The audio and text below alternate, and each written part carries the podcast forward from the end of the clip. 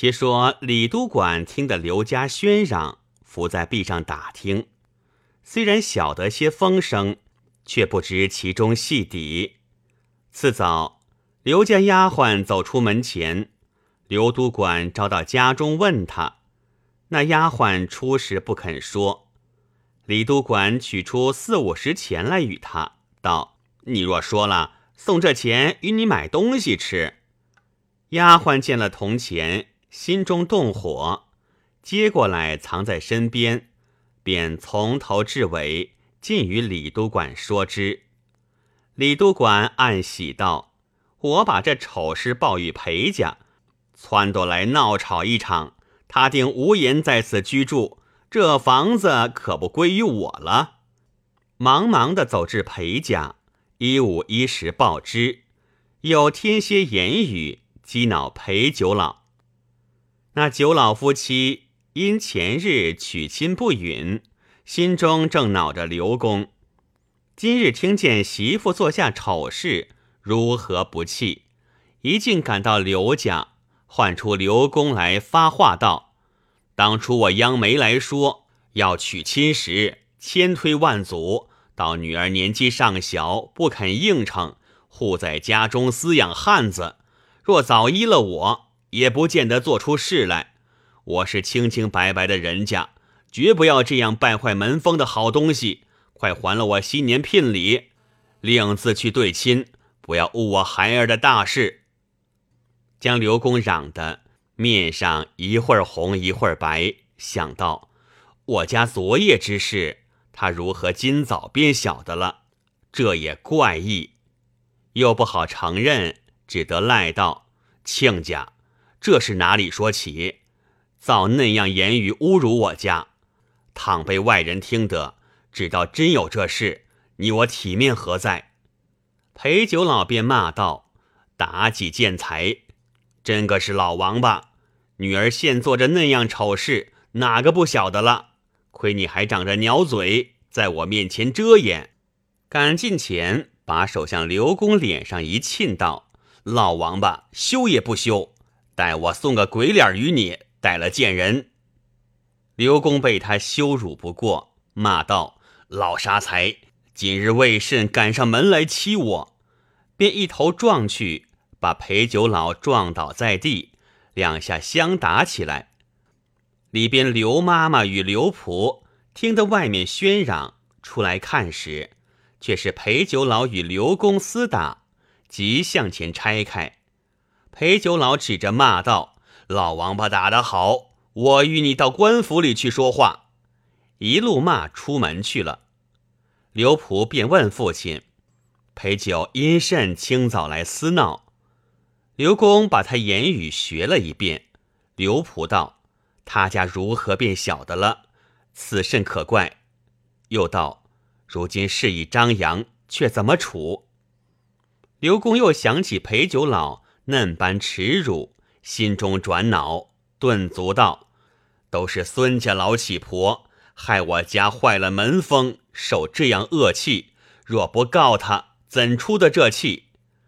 刘仆劝解不住，刘公央人写了状词，望着府前奔来。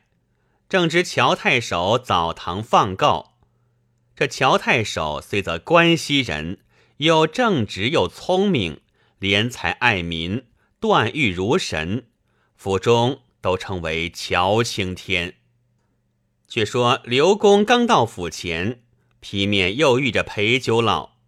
九老见刘公手执状词，认作告他，便骂道：“老王八，纵女做了丑事，倒要告我！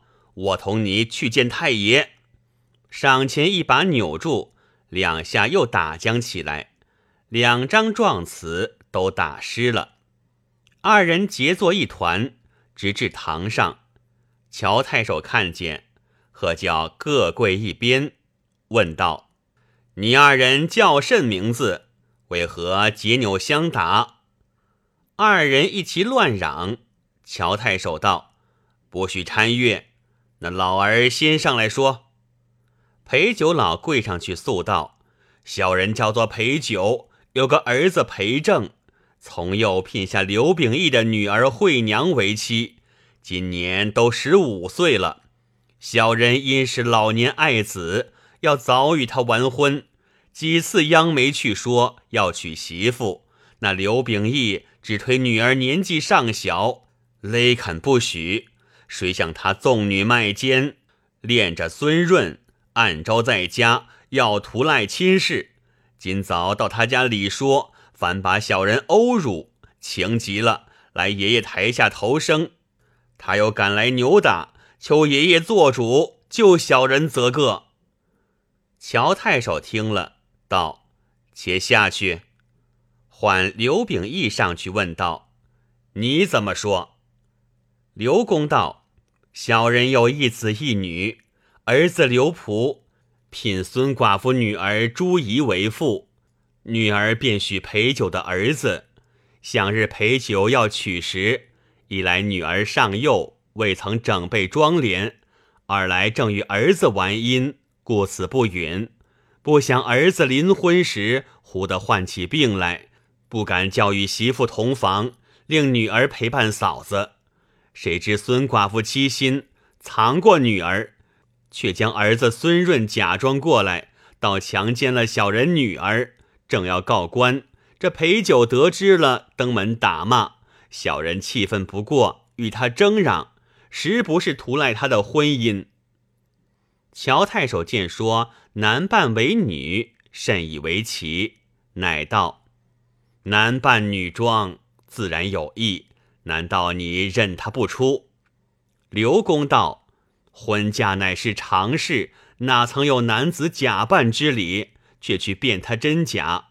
况孙润面貌美如女子，小人夫妻见了已是万分欢喜，有甚疑惑？”乔太守道：“孙家既以女许你为媳，因甚却又把儿子假装？其中必有缘故。”又道。孙润还在你家吗？刘公道已逃回去了。乔太守即差人去拿孙寡妇母子三人，又差人去唤刘仆、惠娘兄妹俱来听审。不多时，都已拿到。乔太守举目看时，玉郎子弟果然一般美貌，面庞无二。刘仆却也人物俊秀。惠娘艳丽非常，暗暗欣喜道：“好两对青年儿女，心中便有成全之意。”乃问孙寡妇：“因甚江南做女，哄骗刘家，害他女儿？”刘寡妇乃将女婿病重，刘秉义不肯更改吉期，恐怕误了女儿终身，故把儿子装去冲喜。三朝便回，是一时权宜之策。不想刘秉义却叫女儿陪卧，做出这事。乔太守道：“原来如此。”问刘公道：“当初你儿子既是病重，自然该另换吉妻。你执意不肯，却主何意？假若此时依了孙家，哪见得女儿有此丑事？”这都是你自起信端，连累女儿。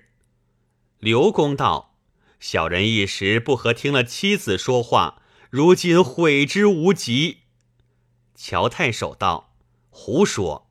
你是一家之主，却听妇人言语。”又唤玉郎惠娘上去说：“孙润，你以男假女，已是不该，却又奸骗处女。”当得何罪？玉郎叩头道：“小人虽然有罪，但非设意谋求，乃是刘庆母自遣其女陪伴小人。”乔太守道：“他因不知你是男子，故令他来陪伴，乃是美意，你怎不推却？”玉郎道：“小人也曾苦辞，怎奈坚持不从？”乔太守道。论起法来，本该打一顿板子才是。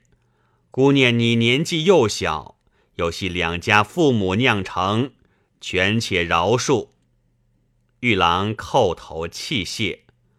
乔太守又问惠娘：“你是已做错，不必说起。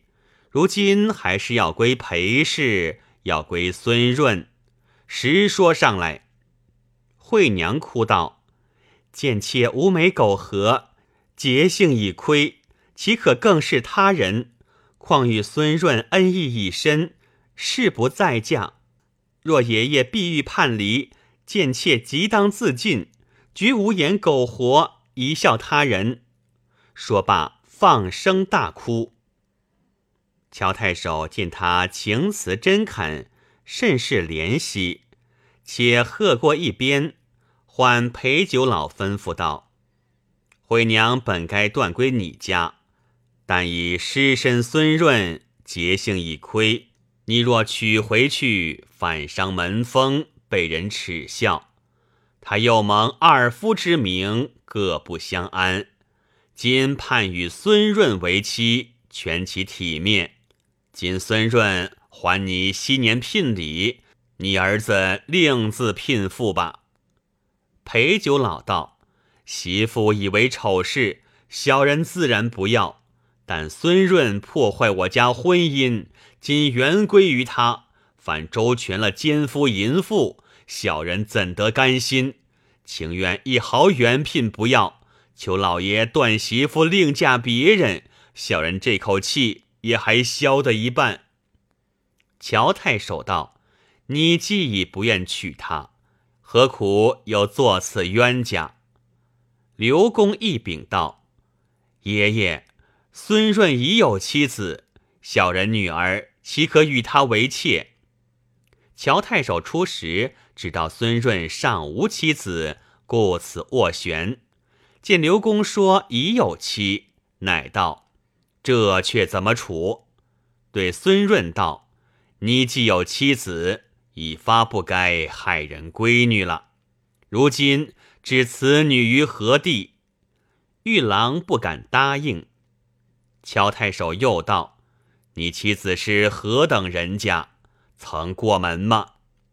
孙润道：“小人妻子是徐雅女儿，尚未过门。”乔太守道：“这等易处了。”叫道：“陪酒。孙润原有妻未娶，如今他既得了你媳妇，我将他妻子断肠你的儿子，消你之愤。”陪酒老道：“老爷明断，小人怎敢违逆？”但恐徐雅不肯。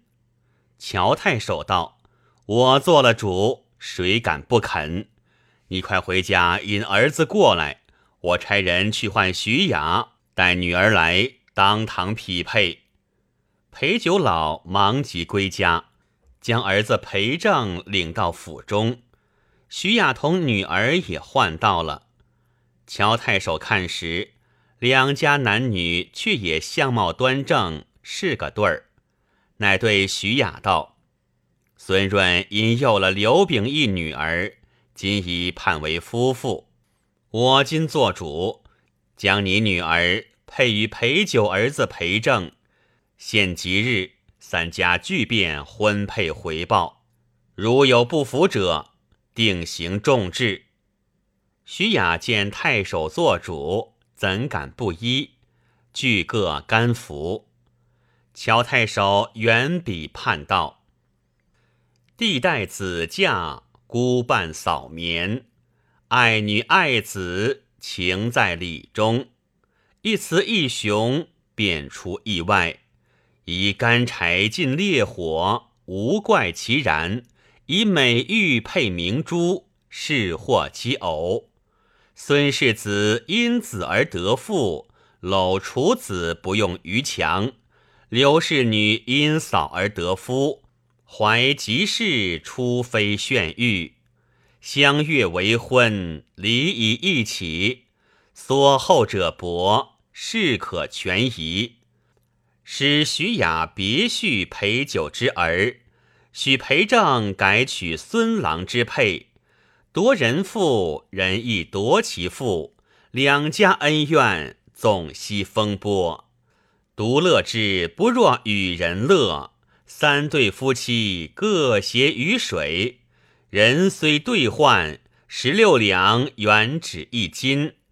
亲事交门，五百年绝非错配。